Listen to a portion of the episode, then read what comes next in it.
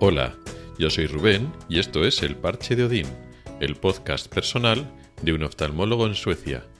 Este es el episodio cuadragésimo quinto y vamos a hablar de la cirugía de catarata.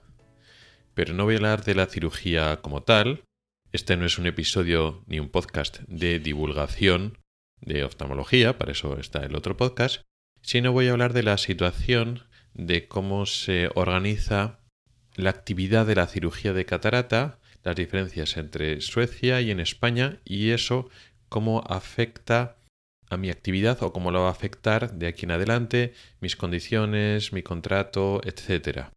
Como ya he dicho en episodios previos, mis condiciones laborales van a cambiar sustancialmente dentro de pocas semanas y para eso influyen ciertos factores.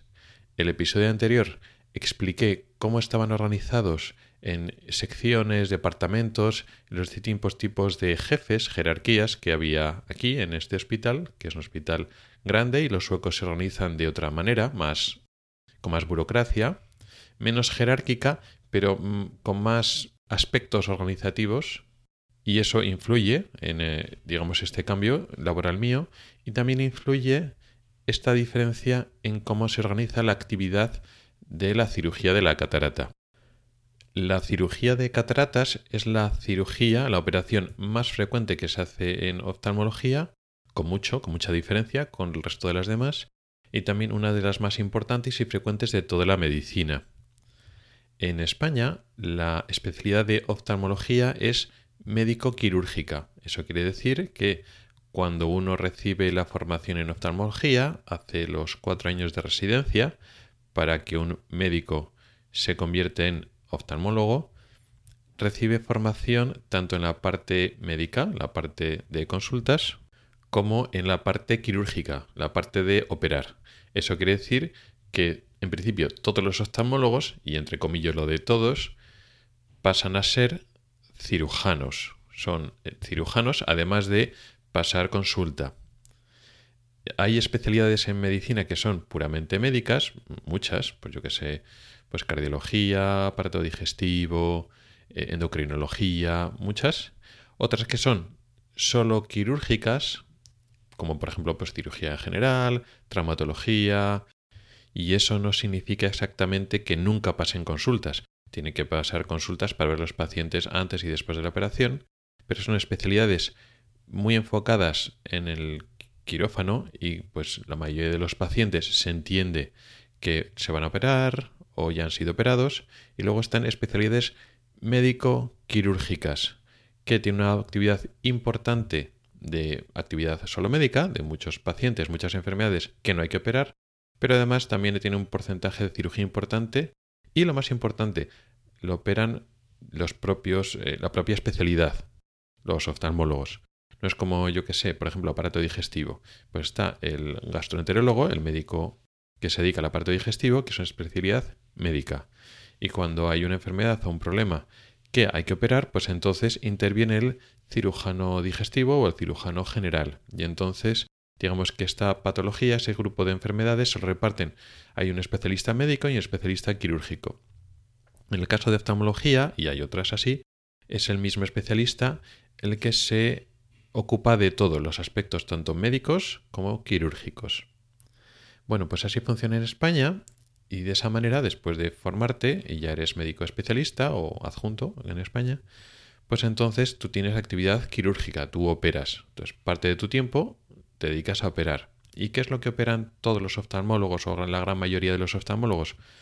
Pues la cirugía más importante, la más frecuente, que es la cirugía de cataratas, y luego después, dependiendo de cómo se haya formado el oftalmólogo o la experiencia que vaya teniendo o las oportunidades laborales que vayan surgiendo, pues también se puede dedicar a otras cosas. La mayoría de los oftalmólogos pues controlan y son capaces de hacer pues cirugía menor de párpados, cirugía menor de superficie ocular y algún tipo de cirugía relacionada con los traumatismos oculares. Digamos que eso es la formación o las competencias quirúrgicas de un oftalmólogo general y luego después pues los hay que se dedican a una parte concreta, pues por ejemplo al glaucoma. Pues entonces saben operar el glaucoma y las cataratas o el que se dedica a retina. Bueno, pues sabe operar retinas y cataratas. Y así, pues con el resto de subespecialidades dentro de la oftalmología. En Suecia funciona bastante diferente, de tal forma que aquí en la especialidad la formación es médica. Es decir, los oftalmólogos salen por defecto siendo médicos, pero no está incluida la formación quirúrgica dentro de la especialidad. Eso no quiere decir que en un momento dado algunos médicos residentes pues puedan participar o puedan recibir algún tipo de formación o iniciarse en la cirugía, que puede darse el caso, pero no está incluida, no está ni garantizada ni incluida. Lo normal es que los médicos oftalmólogos que son cirujanos aquí en Suecia se han formado después de la especialización. O sea, tú acabas la residencia, eres oftalmólogo y luego algunos de los que ya son especialistas reciben una formación adicional para operar. De tal forma que eso tiene muchas implicaciones. Unas eh, son que muchos eh, operan, pero no operan cataratas. Pues se han formado y operan, pues yo qué sé, párpados. Pues eso no quiere decir que operen cataratas, porque no han recibido esa formación de cataratas. Operan párpados, pero no cataratas. Y eso también implica que solo un porcentaje relativamente pequeño de los oftalmólogos acaban siendo cirujanos.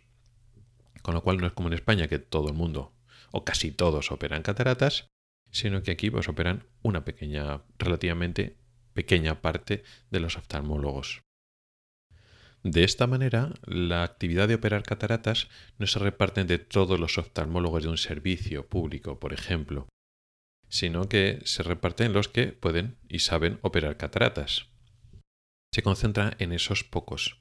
Claro, en España cuando tú te organizas tu actividad laboral y digamos tú ves cuánto tiempo dedicas a, pues, a la parte general, a pasar consulta general o ver urgencias, etc. Y si tienes una subespecialidad o estás metido en una sección, bueno, pues dedicas un porcentaje de tu tiempo a lo que te dediques en tu subespecialidad, pues retina o glaucoma o niños o lo que sea. Y un porcentaje te dedicas a general y un porcentaje te dedicas a quirófano. Y ese porcentaje del quirófano, pues una parte será cataratas y otra parte será pues lo que operes en tu subespecialidad. Si tienes una subespecialidad y esa subespecialidad es quirúrgica, pues si te dedicas a retina, pues operar retina además de cataratas en tu tiempo de, cirugía. Hay gente que no tiene una subespecialidad o está trabajando en una subespecialidad o su subespecialidad es pues puramente médica. Yo sé que el que se dedica, por ejemplo, a uveitis, bueno, pues en su tiempo de cirugía pues opera cataratas básicamente o pues dependiendo de los hospitales y de los servicios, pues también puede hacer pues cosas un poco general, pues cirugía menor de párpados o cirugía menor de, de superficie ocular o conjuntiva, etcétera. Claro, aquí no. Aquí los cirujanos que operan cataratas pues son menos y pues la actividad de cataratas se contempla como una cosa aparte, porque se quedan con todas las cataratas que porque los demás no operan. En, los servicios eh, españoles, pues la catarata se tiene que repartir entre todos o casi todos los oftalmólogos. Y si, por ejemplo, hace, hay una lista de espera de cataratas y existen jornadas extraordinarias y hay que venir más tardes para operar, pues esa actividad extra quirúrgica se reparte entre todos, mm, si realmente quieren, pero todos tienen, o casi todos tienen potencial capacidad de operar cataratas. Aquí no ocurre así. Y claro, esto tiene su importancia a la hora de organizar tu tiempo. Yo todo esto no lo sabía cuando llegué. Entonces, cuando tú hablas con los jefes que te van a contratar y se empieza a organizar las actividades, al principio no explico que yo opero cataratas porque lo doy por supuesto. Luego después en las conversaciones te preguntan y tú lo dices y te preguntan, bueno, ¿y aquí querrías seguir operando cataratas? Y tú dices, claro, por supuesto. Lo das por supuesto y claro, no hay que darlo por supuesto, aquí hay que explicarlo bien. Y te preguntan, bueno, ¿y igual estás interesado en seguir con esta, esta actividad y prefieres dejar de lado las cataratas? y la mayoría de los cirujanos, de los oftalmólogos españoles que les gusta la cirugía, normalmente no suelen renunciar a esa parte de operar cataratas. Algunos sí, porque bueno, pues no les gusta o no se les da bien o prefieren aprovechar la oportunidad y enfocarse en otra cosa, que eso está muy bien, está muy respetable, pero la mayoría de los oftalmólogos que venimos de España a Suecia, pues queremos seguir operando cataratas. Y muchas veces se sorprende, ah, pues haces esto, ah, y también operas esto otro. Sí. Ah, y encima también operas cataratas. Sí, en su momento. Pues cuántas cosas. Y en España es lo normal. O sea, tú operas cataratas y luego ya vemos lo que haces lo demás. Con lo cual, a la hora de organizar, eso se tiene que tener en cuenta como actividad. No se da por supuesto y esa actividad te quita tiempo de otras cosas. Y otra cosa buena que tiene un hospital grande como este, que supongo que no se dará en otros hospitales más pequeños, es que, claro, pues tú puedes tener tu actividad quirúrgica. Si necesitan cirujanos de cataratas, pues como es el caso y tal, vale. Tú dedicas un porcentaje de tu tiempo. Pues ahora una parte de consulta, eh, preoperatoria, posoperatoria, etcétera, y una parte de lo que es cirugía de cataratas. Y es una actividad separada, vale. Y luego después puedes tener tu actividad en tu subespecialidad. Si realmente tienes una subespecialidad, como es el caso, vale. Pues tu subespecialidad es de operar, vale. Pues entonces tienes tu tiempo que no se mezcla con el de la catarata. Que eso está muy bien. Porque en España me pasaba, y eso le pasaría también a muchos, que tú tienes pues tu tiempo de catarata de operación, por ejemplo, que sea un día de quirófano. A veces un día, a veces dos días, depende un poquito de cada, en cada sitio. Bueno, pues eso se reparte entre, pues si hay cataratas, cataratas, si tienes algo que operar de lo tuyo que no sea cataratas, pues se va repartiendo. Aquí no, aquí tienes tu tiempo de cataratas y tu tiempo de cirugía de lo tuyo, ¿no? de lo que te dediques. Y claro, el tiempo es finito y tal como están organizadas las cosas, hay que tener en cuenta que la catarata tiene un peso específico. Y eso tienes que tener en cuenta que igual no puedes abarcar demasiado. Y eso es un poco lo que me he tenido que enfrentar a la hora de organizar mi tiempo. ¿Por qué? Pues lleva catarata un porcentaje de mi tiempo. Luego también, pues estaba en la consulta de oftalmología infantil, que es puramente médico, entonces se lleva una parte de tiempo.